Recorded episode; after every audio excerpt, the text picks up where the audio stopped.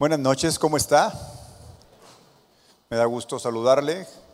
Igual saludamos a todas aquellas personas que están conectados vía internet, vía las redes sociales, les mandamos un, un saludo. El mensaje que quiero compartir con usted esta noche se llama Dios siempre me escucha. Repita conmigo, por favor, Dios siempre me escucha. Hermanos, para que nos escuche tenemos que hablar. Repita conmigo, por favor. Dios siempre me escucha. Amén. Gracias a Dios porque Él siempre nos escucha. ¿Qué le parece si me acompaña con la primera lectura que vamos a hacer esta noche?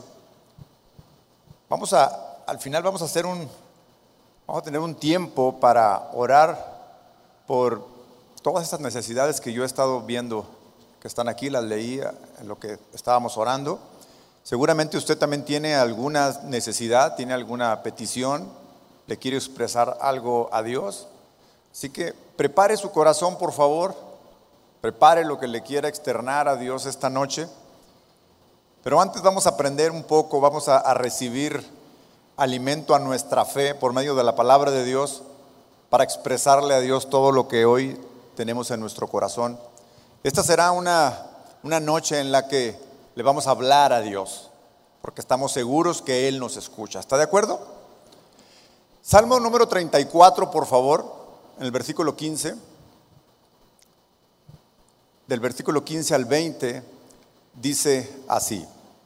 Dios siempre cuida a los suyos y escucha sus oraciones, pero los que hacen lo malo les vuelve la espalda y borra de este mundo su recuerdo. Dios escucha a los suyos y los libra de su angustia. Dios siempre está cerca para salvar a los que no tienen ni ánimo ni esperanza.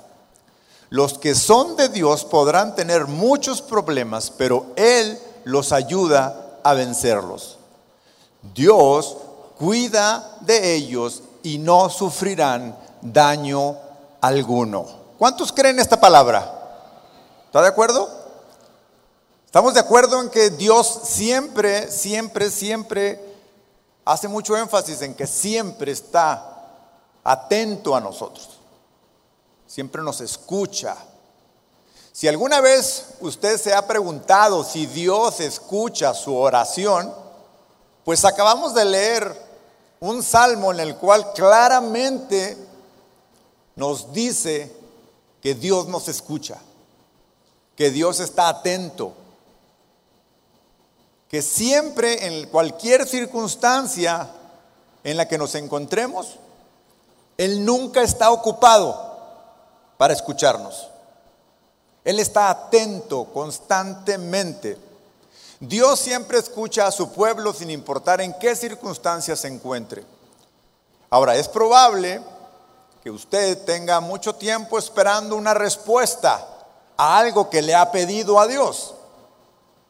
Es probable que usted tenga tiempo de estar expresándole a Dios cierta necesidad, cierto deseo, y que aún no recibe una respuesta, que aún no escucha, ahora sí que nosotros escuchamos de Dios su respuesta, pero eso no debe de hacernos dudar.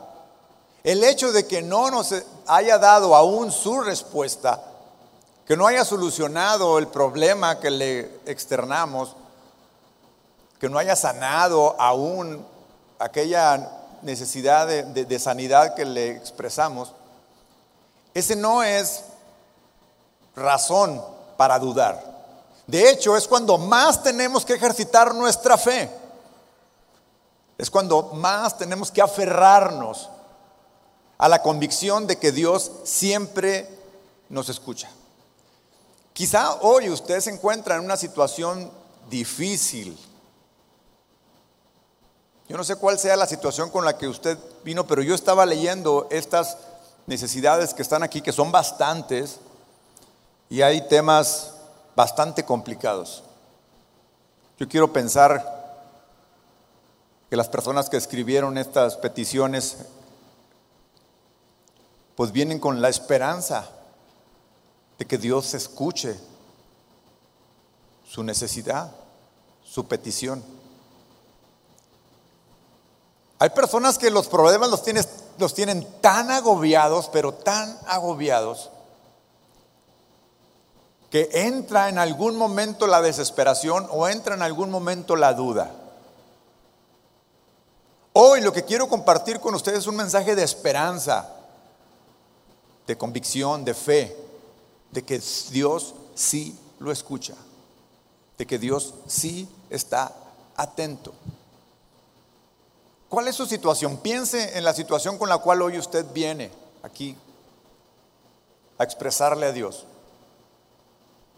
¿Algún esposo o alguna esposa que no se somete a la palabra de Dios y que le está haciendo sufrir? ¿Que la está maltratando? que no la deja venir a la, a la, reunión, que le pone obstáculos para que crezca en la palabra, algún esposo o alguna esposa infiel y que usted está como afectado, clamando a Dios por rescatar su matrimonio, Dios la escucha. Dios lo escucha.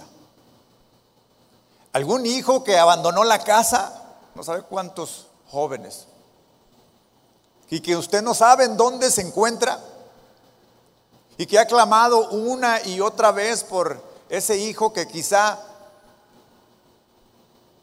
está en las drogas o en el alcohol. Cada que usted clama, Dios lo escucha. Problemas familiares, pleitos entre hermanos. O sea, tantas y tantas que son las opciones, las, situaciones que en el mundo caído en el cual vivimos nos agobia también a los cristianos. ¿Cuántas hay? Muchísimas. Amigos que lo han defraudado, que lo han engañado, que le han robado, que han actuado con injusticia. Dios lo escucha. Dios sabe por lo cual, por lo que usted está pasando.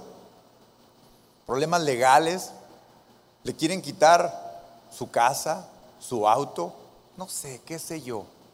Somos tantos y son tantas las posibilidades a las cuales nos enfrentamos. Pues mire, hoy podemos clamar a Dios una vez más y una vez más Dios nos va a escuchar. Y una vez más Dios estará atentos. Hay algo de lo que debemos estar seguros. Dios nos escucha.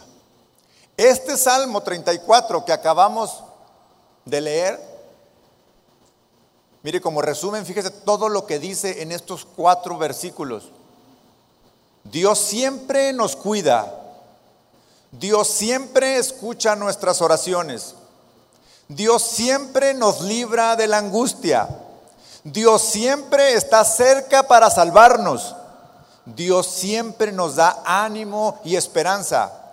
Dios siempre nos ayuda a vencer los problemas. Y quiero hacer énfasis en que siempre, en todo momento, esa es la certeza que tenemos. Esa es la convicción. Pues es por eso que esta, esta palabra, este, quise compartir con ustedes este salmo, porque en esta pequeña porción del salmo está llena de esperanza, está llena de alimento para nuestra alma, para nuestra fe, para que nos libra de la angustia, nos, nos salva de los diferentes problemas que podemos tener. Ahora, sí, Dios siempre nos escucha, pero es importante que nosotros sepamos estemos también convencidos, así como estamos convencidos que Dios nos escucha, que hay ciertas condiciones que nosotros debemos cumplir a la hora de esperar la respuesta de Dios. Nuestro corazón debe de estar en una condición especial para estar atentos a su respuesta.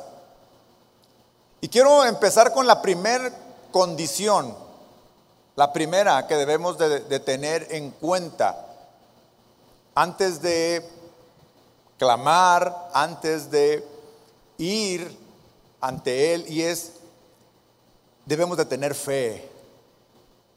Hebreos 11:6 dice que sin fe es imposible agradar a Dios.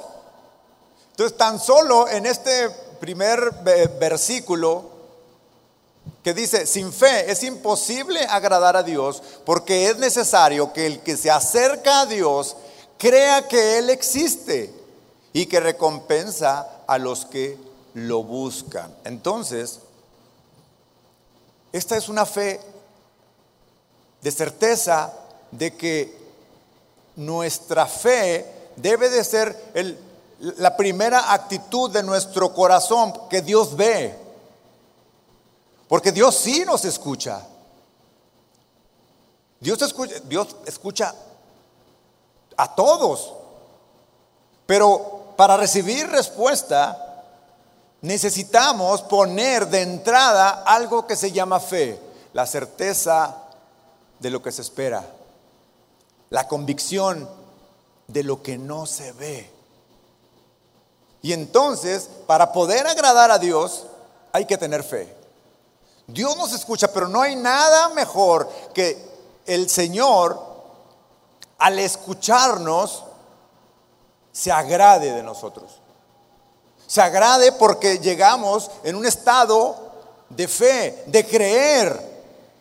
Es entonces esta una condición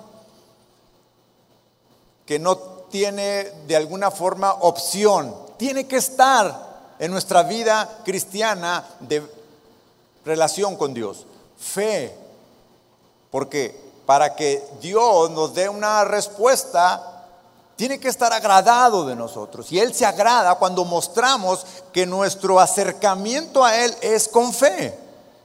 Ahora, algo de lo cual también tenemos que tener nuestra fe centrada es que Dios es bueno, que Él, además de escucharnos, su bondad, que en todo momento está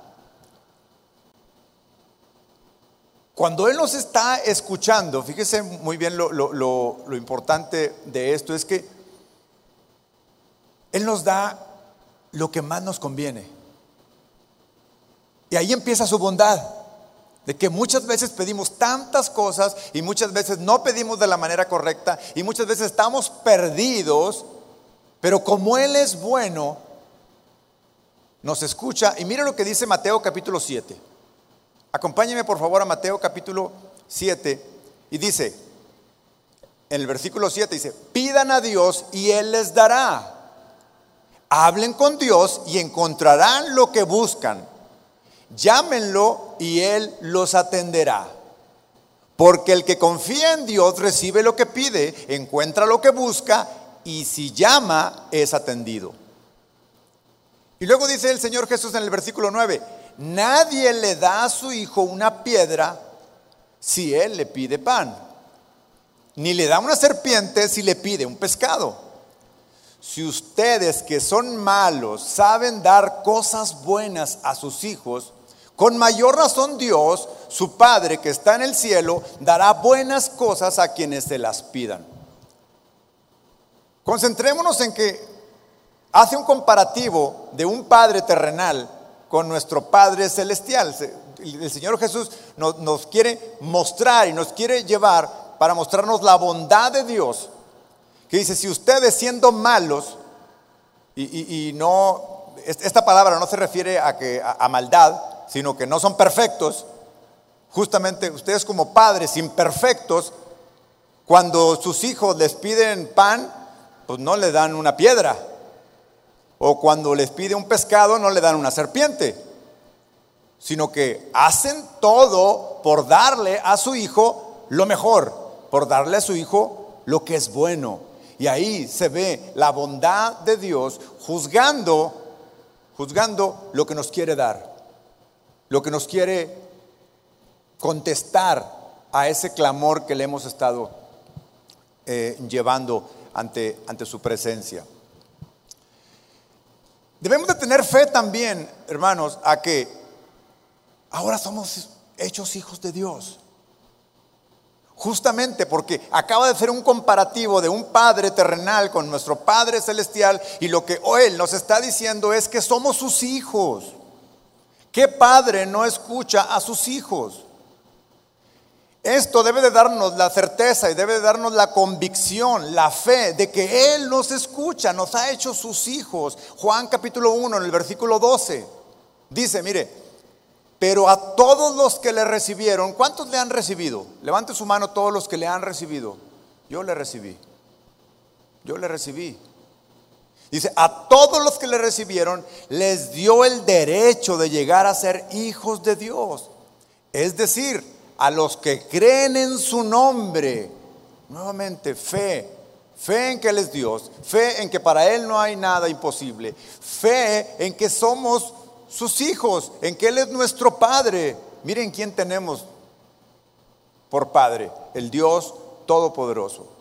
Dice, que no nacieron de sangre, ni de voluntad de carne, ni de la voluntad de hombre, sino de Dios. Mire, si usted nació de la voluntad de Dios, yo nací de la voluntad de Dios, ¿cómo no nos va a escuchar? ¿Cómo no va a estar atento a nosotros? Si el Padre terrenal escucha a sus hijos y les da lo mejor, nuestro Padre celestial que nos escucha de la misma manera nos da lo mejor. Lo mejor que tiene Él.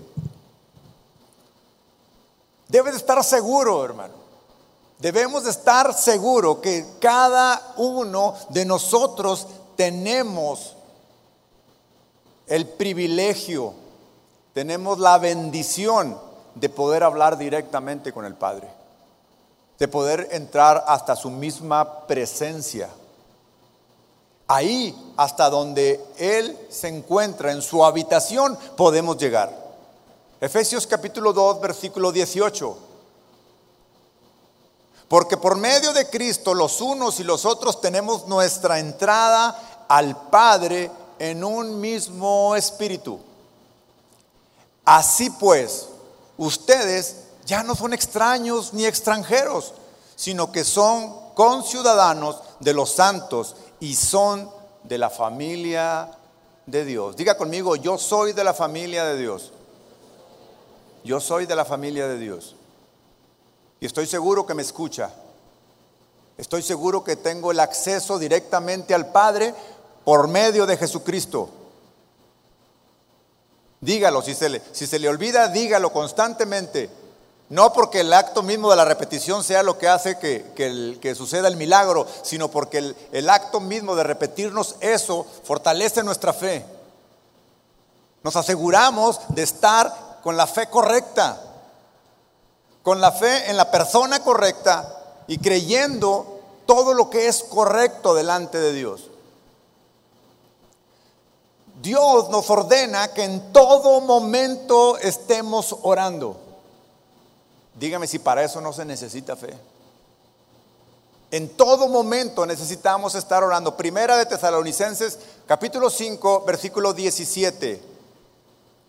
Dice, Oren en todo momento, en todo momento. En la casa, en la calle, en el camión, en la iglesia, en la cama, en el baño, en don, todo momento. Hablemos y Él nos escucha. Den gracias a Dios en cualquier circunstancia. Esto es lo que Dios espera de ustedes como cristianos que son. Como cierre de este primer punto de que tenemos que tener fe, quiero resaltar de este versículo dos cosas. Uno, que siempre debemos orar. Pero no solamente eso, sino la última parte del versículo que dice que tenemos que estar dando gracias a Dios. Es decir, que debemos tener una actitud de gratitud. Bueno, se necesita tener fe para poder tener gratitud por algo que estamos pidiendo y que todavía no recibimos respuesta. Se necesita una fe. Una fe que convierte esa necesidad y esa angustia en una actitud de agradecimiento a Dios. Agradecimiento, ¿por qué? Si todavía no lo tengo la respuesta de parte de Dios. Bueno, tan solo porque me escucha. Tan solo de entrada porque Él está atento, porque una y otra vez me ha dicho que me escucha y que está atento. Tanta necesidad que tenemos de que nos escuchen. Y ahí tenemos esta necesidad cubierta en Dios. No hay que buscar más en absoluto. Entonces con fe podemos acercarnos. Con fe podemos esperar. Con fe podemos agradecer. Se fija cómo la actitud de agradecimiento sobrepasa cualquier otra actitud de aflicción, de tristeza, de necesidad, de angustia. Cuando viene la gratitud a nuestra vida, florece la fe. Es una forma de manifestar nuestra fe. Gracias Señor. Estoy en aflicción. Gracias Señor. Estoy en una situación delicada. Gracias Señor. Yo creo que tú me puedes sanar. Yo creo que tú me puedes sacar de este problema económico, familiar, legal, cualquiera que sea. Gracias Señor. Diga conmigo, gracias Señor. Gracias Señor. Amén. Otra condición que nuestro corazón debe tener para acercarnos a Dios y que nos escuche es que debemos estar seguros que respetamos la soberanía de Dios. Sí.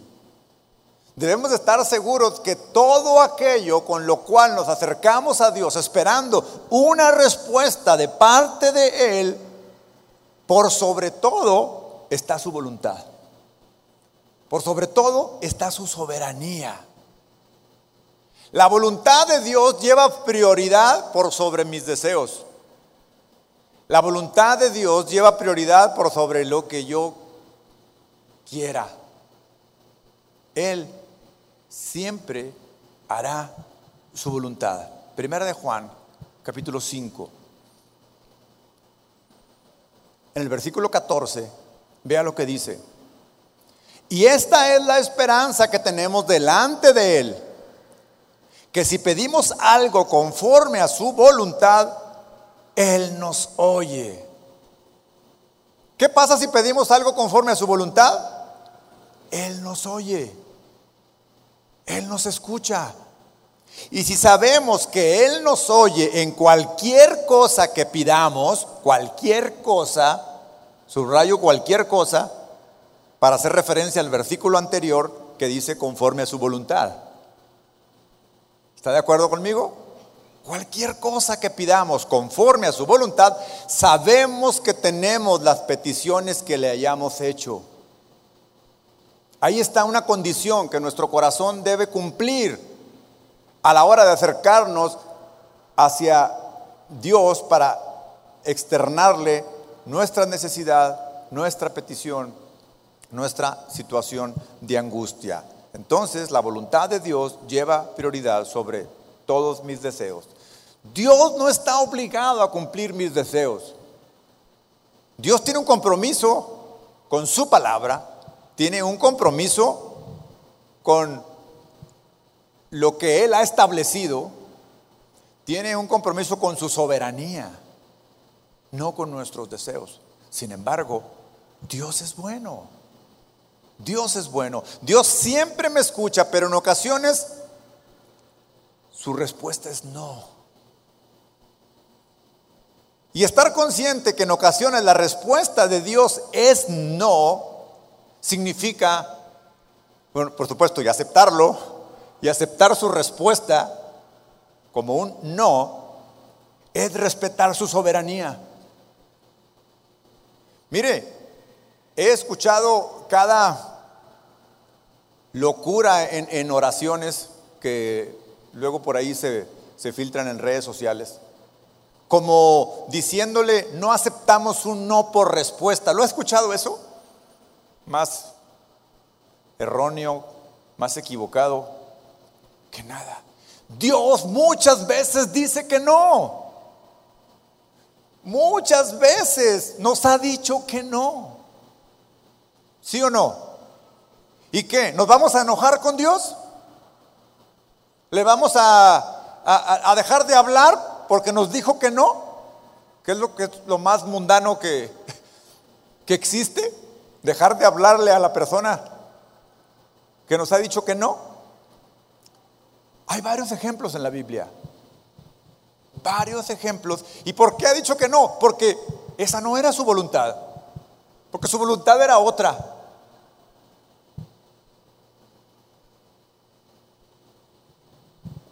Una ocasión, Dios le dijo que no a David. Y parecía que su petición era genuina, podría honrar a Dios, no tenía nada de malo, pero Dios, pero David estaba en un proceso de disciplina en esta ocasión, cuando pecó con Betsabé. Y Dios lo sometió a, a una prueba. El rey David suplicó al Señor por la vida de su hijo pequeño que iba a tener, que había tenido con Betsabé después de su pecado. Había caído enfermo.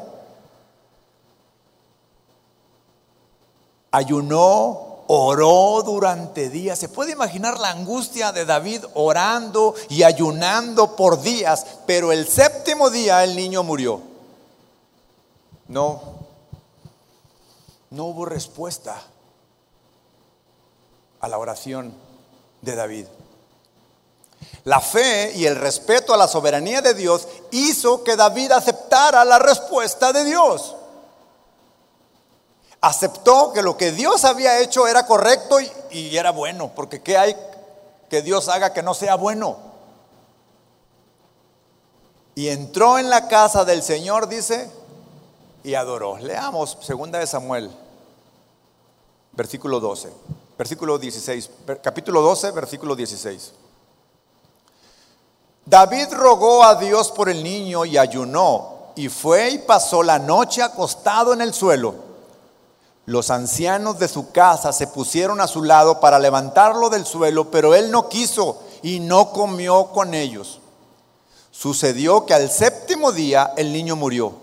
Los siervos de David temían informarle que el niño había muerto, pues se decían, si cuando el niño todavía estaba vivo le hablábamos y no nos escuchaba, ¿Cómo pues vamos a decirle que el niño ha muerto? Puede hacerse daño. Pero viendo David que sus siervos susurraban entre sí, comprendió que el niño había muerto. Y dijo a sus siervos, ¿ha muerto el niño? Ha muerto, respondieron ellos. Entonces David se levantó del suelo, se lavó, se ungió y se cambió de ropa y entró en la casa del Señor y adoró. Después vino a su casa y cuando pidió, le pusieron comida delante de él. ¿Cuál es la actitud de David? De aceptación de la respuesta de Dios, aunque en esta ocasión no fue lo que él pidió. ¿Dios lo escuchó? Sí. ¿Dios escuchó su petición? Sí, la escuchó. Y la respuesta de Dios fue no.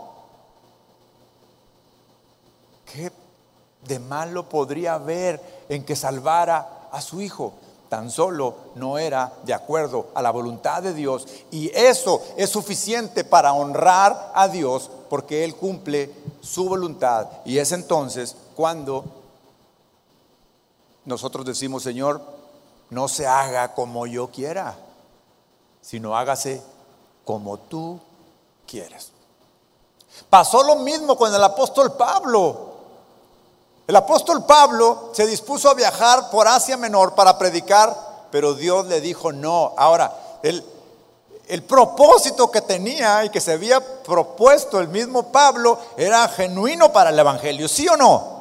Iba a ir a predicar, andaba levantando iglesias, él quería Asia Menor. Pablo pensó que había entendido el plan de Dios, creía que debía continuar en Asia, pero Dios le dijo, no no vas a ir ahí.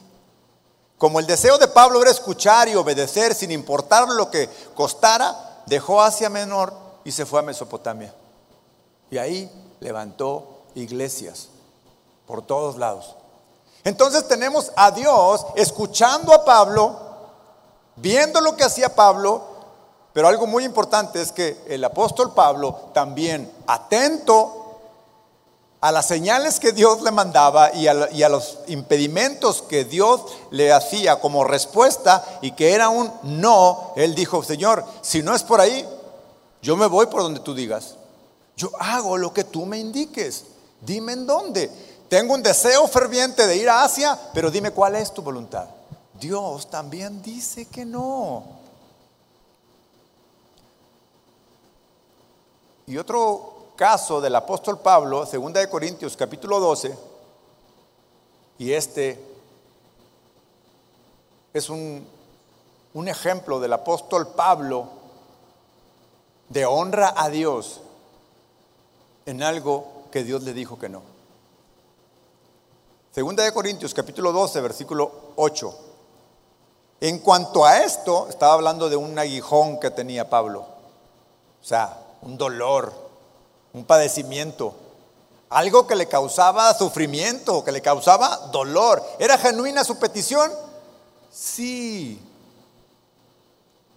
En cuanto a esto, tres veces he rogado al Señor que lo quite de mí y me ha dicho, bástate mi gracia, porque mi poder se perfecciona en la debilidad. Por tanto, de buena gana me gloriaré más bien en mis debilidades, para que habite en mí el poder de Cristo. Entonces, hermanos, Dios sí nos escucha, siempre nos escucha, cada que clamamos, aunque, y, lo, y lo hacemos con fe con toda la fe que hemos acumulado en el conocimiento de la palabra de Dios, pero hay ocasiones en que su respuesta es no, en que su respuesta no es la que esperamos. Entonces, ¿qué es orar de acuerdo a la voluntad de Dios? Bueno, en la palabra de Dios encontramos muchas plasmado claramente cuáles son aquellas oraciones que van de acuerdo a la, voluntad de Dios y habrá muchas otras que no están plasmadas acá, pero que nosotros a la hora de estar orando a Dios, de estar clamando a Él, tenemos que buscar de parte de Él que nos indique si esta es su voluntad. Podemos orar por todo lo que esté de acuerdo a su palabra, por todo lo justo, por todo lo puro, por todo lo santo. Orar por las necesidades de los enfermos, Orar por los enemigos, dice la Biblia. Jesús enseñó que oráramos, que oráramos por los enemigos, imagínense. Eso es algo que es la voluntad de Dios. ¿Y cuántas veces oramos por nuestros enemigos? Siempre oramos para que nos los quite. Pero ¿cuándo oramos para que los salve? Para que los rescate. Orar por las autoridades, dice primera de Timoteo capítulo 2. Orar por nuestros pastores. Orar por aquellos que predican la palabra de Dios. Tantas y tantas cosas que la Biblia está llena que nos enseña que son cosas por las cuales la voluntad de Dios es clara. Ahora, de todas estas, yo traigo mi necesidad, Señor. Yo traigo mi propia angustia. Quiero clamar a ti. Quiero pedirte, Señor, con fe, pero si tu voluntad no fuera esto, fuera otra cosa, aquí viene la gran prueba de fe. Estoy dispuesto a recibir de parte tuya lo que tú quieras, lo que tú desees. Hay ocasiones que no sabemos cómo orar. ¿No le ha pasado a usted que, eh, eh, incluso queremos, ya, le dijimos de una forma, ya lo dijimos de otra, eh, y, seguimos clamando y, buscando de parte de Dios? Y ya no sé cómo decirlo, Señor. Ya no sé cómo acercarme. Romanos capítulo 8 nos dice que aunque muchas veces no tengamos palabras, ¿Con qué expresarlas? ¿Con qué expresarle la necesidad? Porque muchas veces no sabemos cómo pedir. Dice que el Espíritu Santo nos ayuda. Bueno, imagínense, no solamente Dios nos escucha, sino que su mismo Espíritu es capaz de guiarnos para decirnos cómo pedir, para indicarnos cómo debe de ser. Romanos capítulo 8, en el versículo 26. Del mismo modo, y puesto que nuestra confianza en Dios es débil, el Espíritu Santo nos ayuda. Porque no sabemos cómo debemos orar a Dios, pero el Espíritu mismo ruega por nosotros. Y lo hace de modo tan especial que no hay palabras para expresarlo, dice esta versión. Y Dios, que conoce todos nuestros pensamientos y sabe lo que el Espíritu Santo quiere decir, porque el Espíritu ruega a Dios por su pueblo especial. Y sus ruegos van de acuerdo con lo que Dios quiere. Cuando nuestro clamor y cuando nuestra oración es en el Espíritu, es guiado por el Espíritu Santo. Mire hermano, no hay riesgo de que estemos pidiendo fuera de la voluntad de Dios. Porque el mismo Espíritu nos guía. El mismo Espíritu nos lleva de la manita. ¿Cómo orar? ¿Qué decir? ¿Cómo clamar? Entonces, dos condiciones que nuestro corazón debe tener para esperar respuesta de Dios. Fe, por supuesto. La certeza de que Dios obra solo en su voluntad, de que su soberanía es por sobre todo. Y un tercero y último, una tercera y última condición de nuestro corazón debemos esperar la respuesta de Dios con toda paciencia. Tranquilos. Con paciencia significa no estar desesperados. Con paciencia significa sí estar seguros, no ha llegado, pero aquí aquí viene. Dios siempre me escucha, pero no siempre me contesta en el momento que yo lo deseo. No respondes, muchas veces no responde de manera inmediata y nosotros que en este mundo estamos tan acostumbrados a todo lo instantáneo, ¿cuántas veces se desespera porque no, no, le contestan un mensaje de WhatsApp? ¿Cuántas? Y, ya se pusieron las dos palomitas en verde. ¿Y por qué no me contesta? La desesperación, porque sé que ya lo vio. ¿Sí o no? Y ahí estamos esperando. Y hasta le mandamos otro. Así como, mm, una, unas semes así. Mm. y algunos tienen algunos este, eh, gift stickers ahí que mandan como diciendo. Yo tengo uno que le hace así. su manita así, así como diciendo, estoy esperando. Estamos acostumbrados a que todo es instantáneo, con un botón prende, con Dios no es así. Dios puede contestar de manera inmediata, puede contestar cuando Él quiera. La espera siempre es parte de mi relación con Dios. Si no hay espera, ¿cómo va a crecer nuestra fe? La espera es una prueba a nuestra fe y cuando con paciencia lo hacemos, ¿qué es lo que pasa? Nuestra fe crece. Porque ahí estamos porque tuvimos el primer elemento del cual hablamos, fe. Sé, sé que me va a contestar. Aquí estoy esperando. Y la paciencia es algo que necesitamos desarrollar. La espera siempre desarrollará y ejercitará mi fe. Aunque tarde 70 años. Sí, 70 años. El profeta Jeremías llegó a darle un mensaje al pueblo. Jeremías capítulo 29. Y el mensaje fue el siguiente. Jeremías 29, 11. Mis planes para ustedes solamente yo lo sé. Mire con qué palabras parte el, el profeta. Así que cualquier cosa que, que sea su expectativa, déjenme decirles que mi plan solo yo lo sé. Mis planes para ustedes solamente yo lo sé. Y no son para su mal, sino para su bien. Así que prepárense.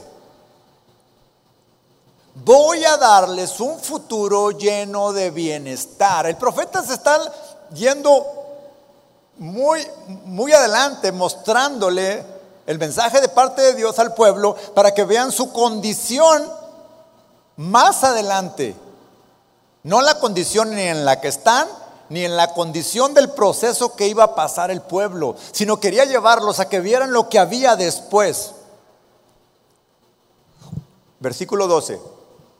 Cuando ustedes me piden algo en oración, ¿qué dice?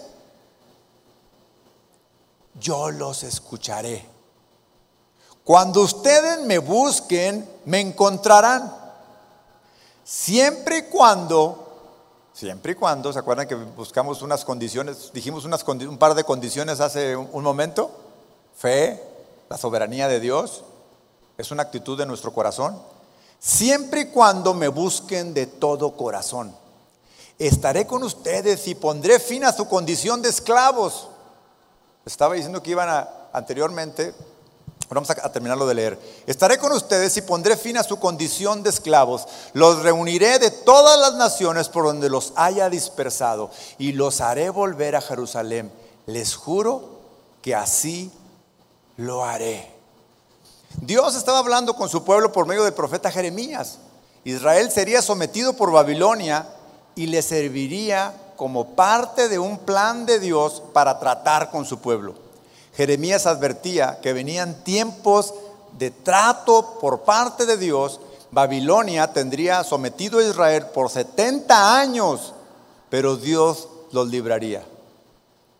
Dios les avisaba en estos tiempos difíciles, no dejen de orar, porque los estaré escuchando y en su tiempo les contestaré, les dijo Dios. Entonces, les estaba diciendo que los iba a sacar. Les estaba diciendo, háblenme, oren y yo los escucharé. Pero quiero decirles que van a pasar 70 años. Y estaba preparando al pueblo y les dio muchas otras instrucciones. Si usted lee esta, esta parte del profeta Jeremías, se va a dar cuenta que Dios les iba a dar respuesta hasta después de 70 años, porque este era un plan que Dios tenía para su pueblo. Por eso cuando empiezan el versículo 11 les dice, mis planes para ustedes solamente yo lo sé. Nadie más conoce mis planes. Lo único, lo único que te digo es clama. De hecho Jeremías 33 escribió, les dijo, clama a mí. ¿Y qué? Y yo te responderé. Entonces, esto no es otra cosa más que certeza, convicción, fe de que Dios nos está escuchando, de que Dios tiene hoy, hoy tiene su oído atento. ¿Qué le quieres decir a Dios? ¿Qué le quieres expresar hoy? ¿Una necesidad de sanidad?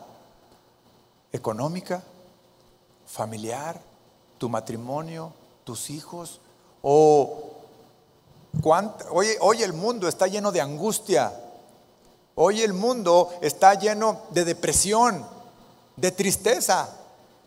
¿Y sabe qué es más triste? Que son tristes y no saben por qué. Esto se llama depresión, esto se llama angustia. Bueno, pues expresémosle a Dios cómo nos sentimos. De algo podemos estar seguros, Dios nos escucha. Y si Dios nos escucha, Él puede darnos la respuesta. Él puede sanar nuestro cuerpo, puede sanar nuestro corazón, puede sanar relación familiar, puede sanar relación con los hijos, puede... Para Dios no hay nada imposible. Dios es soberano. Yo le voy a pedir que se ponga de fe, de pie, por favor. Porque necesitamos poner en, en, práctica el punto primero del cual compartía, nuestra fe. Y al poner en práctica nuestra fe, levantamos nuestras manos, le hablamos a Dios, le expresamos cómo nos sentimos.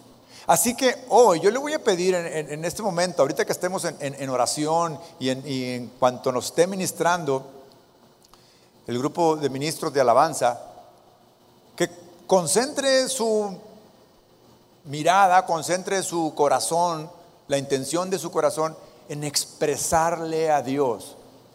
Porque el tema de hoy fue Dios me escucha. Y Dios escucha cuando hablamos. Dios nos escucha cuando clamamos a Él. Aquí tengo una necesidad de cáncer de colon, alcoholismo, salvación, sanidad, van a hacer unos estudios, mañana hay una cirugía, problemas de drogadicción, problemas de diabetes grave, grave, liberación, salvación. ¿Cuál es su petición? ¿Cuál es su oración? Levante sus manos.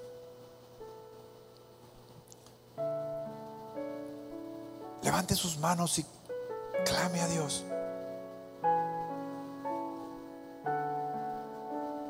Que no le importe quién está a un lado suyo. Hoy solamente importa que Dios lo escucha.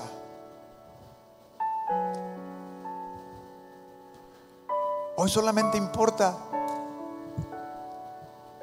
que Dios tiene atento su oído a nuestro clamor. Así que fluya en el Espíritu. Déjese guiar por el Espíritu Santo en lo que tiene que clamar, en lo que tiene que pedir, en lo que tiene que expresar. Nuestra oración no siempre es pedir. Señor, solamente quiero que sepas cómo me siento.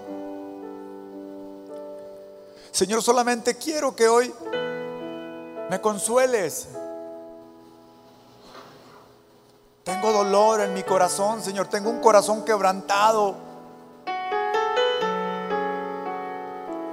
Y tú eres mi refugio. Tú eres mi esperanza. Puedo venir y puedo clamar a ti. Y yo sé que tú me das el descanso. Clame a Dios. Háblele a Dios. Levante sus manos y saque su voz. Que escuche su voz clamando. Aquí estoy, Señor, delante de ti. Estoy desnudo delante de ti. Tú me conoces perfectamente. Y vengo a ti, Señor, con fe. Vengo a ti, Señor, creyendo. Vengo a ti, Señor, creyendo que para ti no hay nada imposible. Nada. Vengo a ti, Señor, creyendo que tú eres bueno. Que nunca me darías algo que me hace mal. Aunque yo pida algo, si tú sabes que eso no es lo bueno para mí, puedo confiar en que tú me darás solo lo que es bueno para mí. Aquí estoy, Dios. Gracias, Padre. Gracias, bendito Dios. Tú eres soberano, Señor. Y por sobre todo tu voluntad se impone. por sobre todo, Señor. Así que no me importa, Señor, si tu respuesta es no. Estoy dispuesto, Señor, a aceptarlo. Porque cuando tu respuesta es no, siempre me buscas lo mejor para mí. otra opción. De todas formas me vas a bendecir. Porque tú eres un Dios bueno. Tu soberanía es por sobre todas las cosas, Señor. Y aquí estoy, Padre. No me importa si tu respuesta no es inmediata, Señor. Esperaré y esperaré y seguiré esperando porque yo sé que tú me escuchas. De eso estoy seguro. Tú me escuchas. No importa que tenga que esperar el tiempo que sea, Dios. Solo dale la paz a mi corazón. Solo dame la tranquilidad. Enséñame a esperar en ti.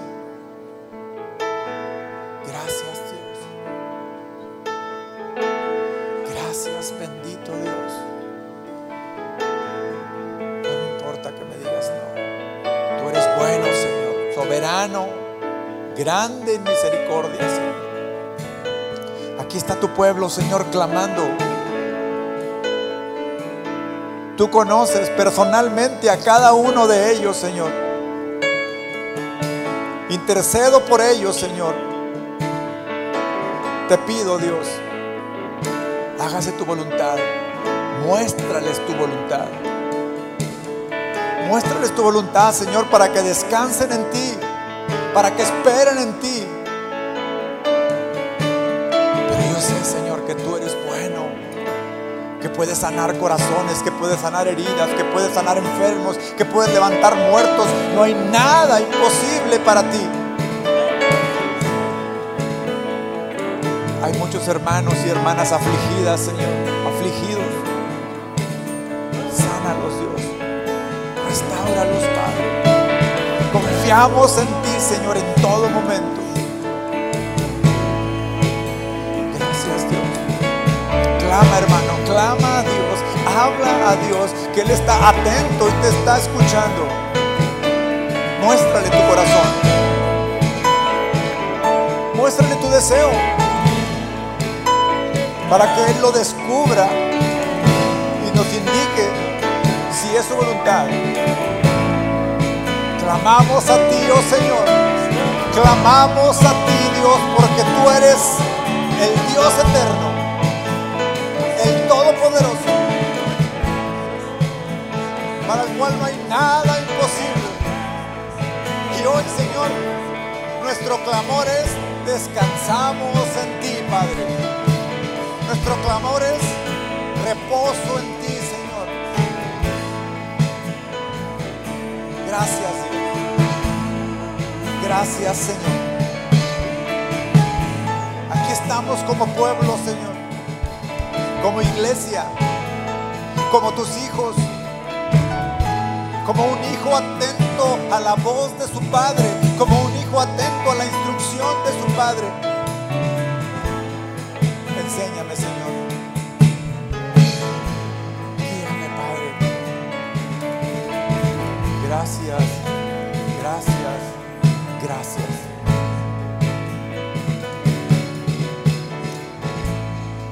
mucha necesidad, Señor, de sanidad.